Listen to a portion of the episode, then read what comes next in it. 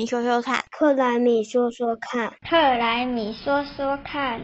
欢迎大家回到克莱米说说看，我是微微，我是瓶子，我是气候妈妈。前几天呢，我的 Facebook 跳出四年前的今天，我仍正在南非参加 Adaptation Futures 的研讨会的动态回顾。突然发现，嗯，因为气候变迁，那跟着气候变迁环游世界了，那甚至也已经走访全球五大洲。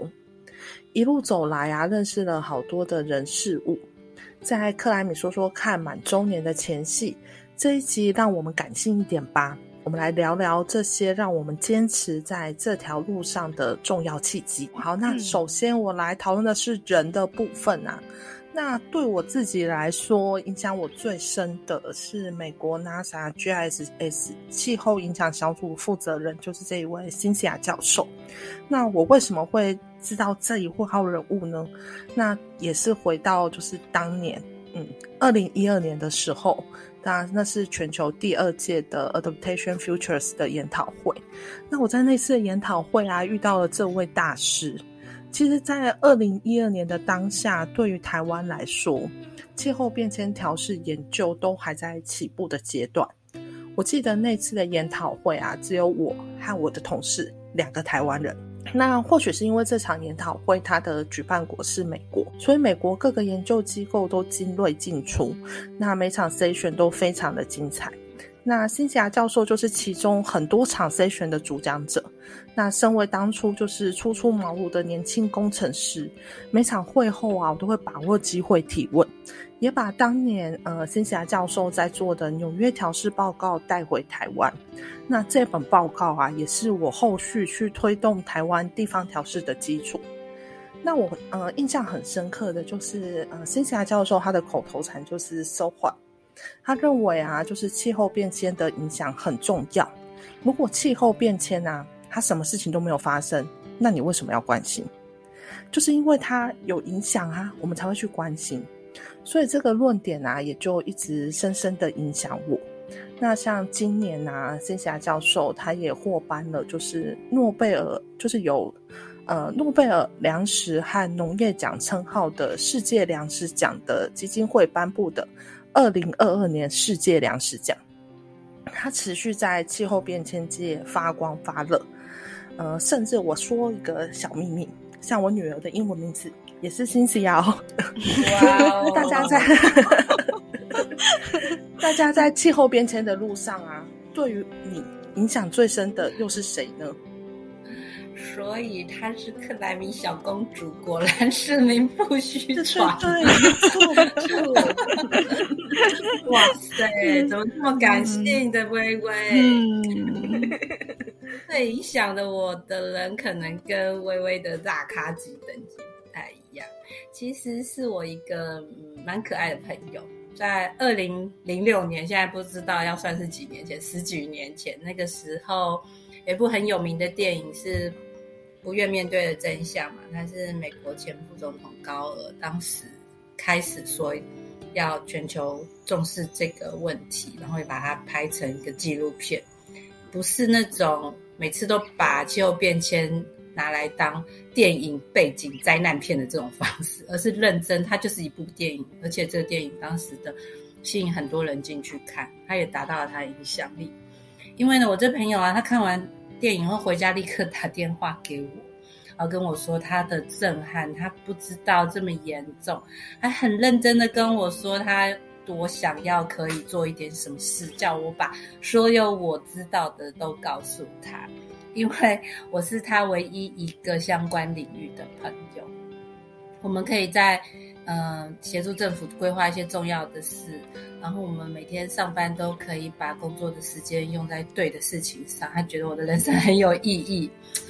呃，我当时也真真真的深深被支持到，这是一种支持诶，就是人家觉得你做的事情很重。那对啊，没错。那像那个。苹苹果创办人的那个贾伯斯先生，他就说：“对啊，工作就是占掉人生的一大，获得满足的方式呢，其实就是要做你相信这是一个伟大的工作。做好这件事情的方法，就是要爱你所做的事情。虽然我们都没有办法预先就知道我们实际上人生路在哪里，那可是呃这些点点滴滴的经验串起来，我不得不相信，呃，所以我们会走到现在的的这些种种过去跟现在跟未来，其实都是已经连接在一起。真的耶。嗯，好，换我来说说影响我走这条路的比较深刻的人，应该算是我日本硕士班的指导教授，他是四系君一教授。他和他的老师是研究日本四大公害很久很久，然后延伸到关心东亚、东南亚和就是日本四大公害相似的环境公害事件的议题。那事实上，他有研究台湾的当初台湾的几个比较严重的歌迷事件啊，还有桃园五个厂的公害。然后呢，我们这个实习老师他相信，只有我们双眼看到的现场，才能真正在心中埋下种子。所以呢，因为他这么想，所以每年寒暑假的时候，他都会尽量找到一些经费，虽然不是很多，但是可以让我们自己学生自自己的负担就可以少一点，然后也支持我们这些研究生去公害现场做现场调查。所以我在日本三年的研究生期间，我就去过了四大公害的现场，也去过上海的公害现场。那个时候才二十五岁上下，所以对于这些环境的感触，跟我们接触到的每一个人，然后这些通常我们接触到的是受害者，所以对于他们的面容、他们的哀伤的神情，跟他们想要做什么、一些努力的那一种神态，对我们的内心的感触是非常非常敏锐的。当时我们心中激起了很多很多的波澜，然后我也发现这些都沉淀，变成我后面生命选择的重要的养分。对啊，其实，在我们呃人生的过程中遇到的每一个人，对我们来讲都非常的重要。那讨论完人的部分之后呢，再来我们来讨论看看事的部分。呃，事的部分呢，对我来说的话，我在念大学的时候。刚好遇到环保署在二零零六年第一次提出温室气体减量法的草案。那那个时候呢，我做的专题研究也是做温室气体减量的题目，所以就一头栽进了气候变迁的世界。那甚至连硕士论文啊，也是跟温室气体减量有关。那我是直到出社会之后才碰到气候变迁调试议题的。第一次出差到了韩国首尔，那时候刚好是韩国首尔遭遇就是十五年以来最强台风之后。那我们在首尔的地铁站就看到他画上了那个淹水高度的标记，这真的让我觉得就是有真实体会到气候变迁的存在。因为那个时间点大概是台风过后不到一个月吧。那这样的状态下，那同时去首尔的时候，大家也都在讨论台风啊，包含台湾的时候遇到的，呃，莫拉赫台风，还有南韩遇到这个台风，大家都在讨论各种解决的方案。不知道大家有没有遇到什么特别的问题，然后或者是事件，让大家可以持续选择目前走的路呢？我觉得不是单一个事件，而是就像刚刚说，我觉得都是一直不断累积的结。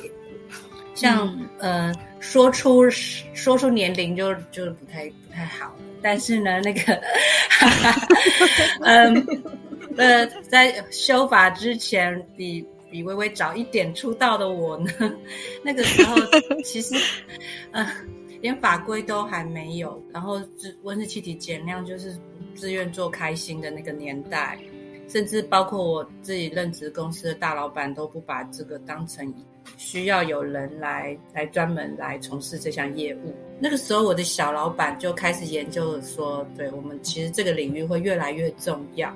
然后就开始研究怎么协助政府机构来提出温室气体减量的一些政策规划。那在过去十几年里面，我真的也就参与了一个城市从没有任何温室气体管理这些状态呢，要从一开始进行一个城市的温室气体排放量的盘点。大家都还不知道做什么，之后环保局在摸索，到后来温管法终于实施了的那个阶段，连县市政府他们都会成立，就是跨局处首长主持的这些跨局处的会议。它这个这个历程呢，甚至到去年，因为近邻的的题目起来了以后，从一个城市没有连温室气体排放量都还不知道。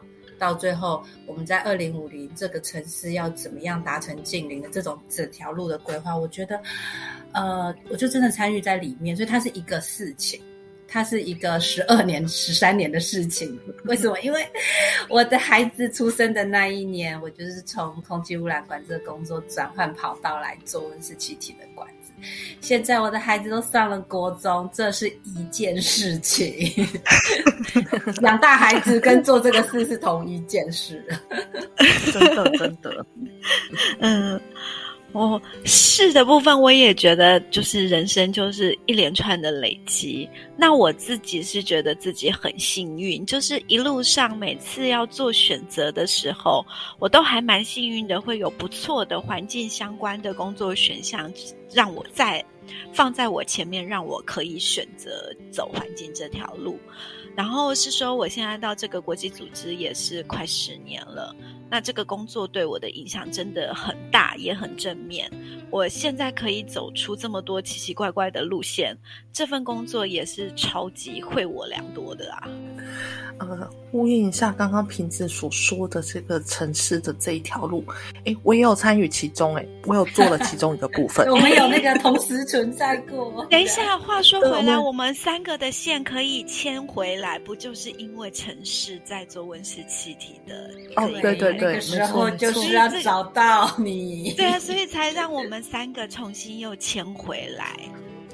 没错没错，CDP 啊，CDP 问卷，感谢 CDP 国际组织。感不是要感谢我们家的组织负责城市盘查这一块吗？哦，那我我跟微微刚刚前一趴应该要把你讲进去，不好意思，现在好像有点虚假。那没关系，但是我们可以在这个时候确认我们彼此的心意。是，真的真的，你有你有收到就好。有，我有收到了。对啊。讨论完人跟事之后啊，那最后就是物的部分。这部分的话，呃，其实就像刚刚瓶子所说的，呃，之前那部纪录片《不愿面对的真相》，这算是呃第一次有重量级人物来讲述气候变迁的纪录片。虽然呢，你现在回头去看这一部纪录片，它就是充斥着一堆科学解释啊，还有简报资料，看起来非常乏味。可是对于就是理工背景的我来说，诶，这就是证据啊！我们追求的气候变迁的证据，有了原因，那才有一个理由可以具体的往前冲。当然，后来十年后呢，呃，不愿面对的真相出了第二集。那它上映的时候，我已经开始从事气候变迁相关工作。呃，回头看看这十年的气候战役呀，相较于当年，现在全球各地已经是那种风起云涌的气候变革啊，还有能源转型运动，其实也让我非常的感动。那大家有看过《不愿面对的真相》吗？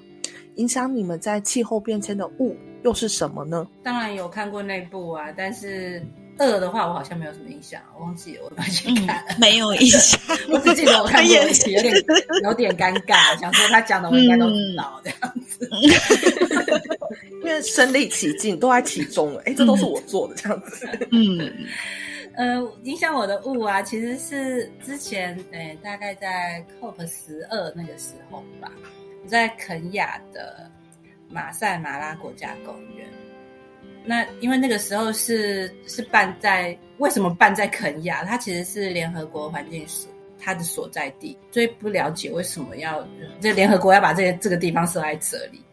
直到我真的因为这个国际会议踏上了这片草这片非洲草原，然后才亲身的感受到动物也是像人一样在地球上生存的。的那个方式会，嗯，我真的打从心底开始尊重他们生存的权利。对他们而言，我们人类才应该是关在笼子里面的东西吧？这样，我是完全在都市里面成长的人，就是这是活生生的冲击。大自然就是我曾经以为，我我用想象的，其实大自然对我而言是一个反而比较不真实的东西。然后，人类只是地球上的一份子，这句话也也其实只是个口号这样子。那所以回应到了金慧刚刚前面讲的日本教授说的，双眼看到的现场，才能够真正在心中埋下种子。对我而言，这是真的。原来大自然是长这个样子。不过，随着年龄的增加，我我大概理解我们大脑运作的构造，就是 我们会把我收到的讯息，我看到的事情，它其实会跟我的意念在做结合，也就是。也就是说，我们其实大脑就是不断的在收集自己相信的证据，因为人本来就只相信自己愿意相信的事，所以我觉得可能在大脑里面大家都有个开关，就是要相信这件事。所以就像刚刚说的，这些人、这些事或者这些物，才有机会影响到我们。那至于物的部分，我也是动物诶，不过我是比较明确的是，呃，一个一种动物叫青蛙。那其实又更明确一点，其实是我小学时候上学路上的小青蛙。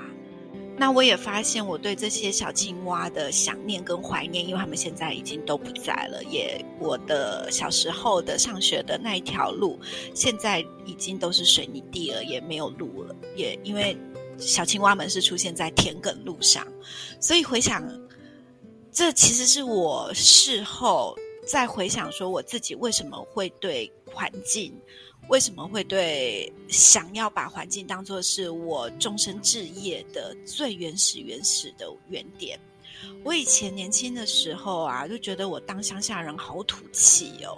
尤其是我后来去日本的时候，刚回来的时候，大家都觉得我就是一整个呃，就是被日本化。然后那时候的日本人，就是倒个垃圾都要化妆出门的，我也就是完全沾染出这种邪恶之气。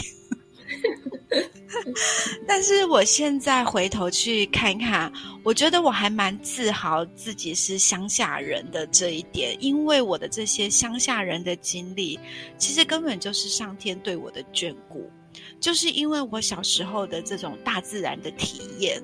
也影响了我一生，就是下定决心，我就是要当这个气候时代、这个近邻时代的传道士。所以我现在真心想要全力以赴，尽量在自己还有力气的时候，把自己能做的事情就做到满。所以呢，我才会到处挖坑，把你们大家就全部一起拖下水，来一起成为一股。你看，我就最近一直很爱说的，我们就是要成为一股善的力量，一个台湾共好的力量。是啊，其实，在全世界啊，都有非常多的人在为气候变迁而努力，不分大小，大家都是气候行动中重要的一份子，大家的努力都非常重要。嘿，你准备好了吗？要不要和我们一起加入气候行动的行列呢？今天就先到这边喽，我们下周见，拜拜，拜拜，拜拜，下次要再一起听哦。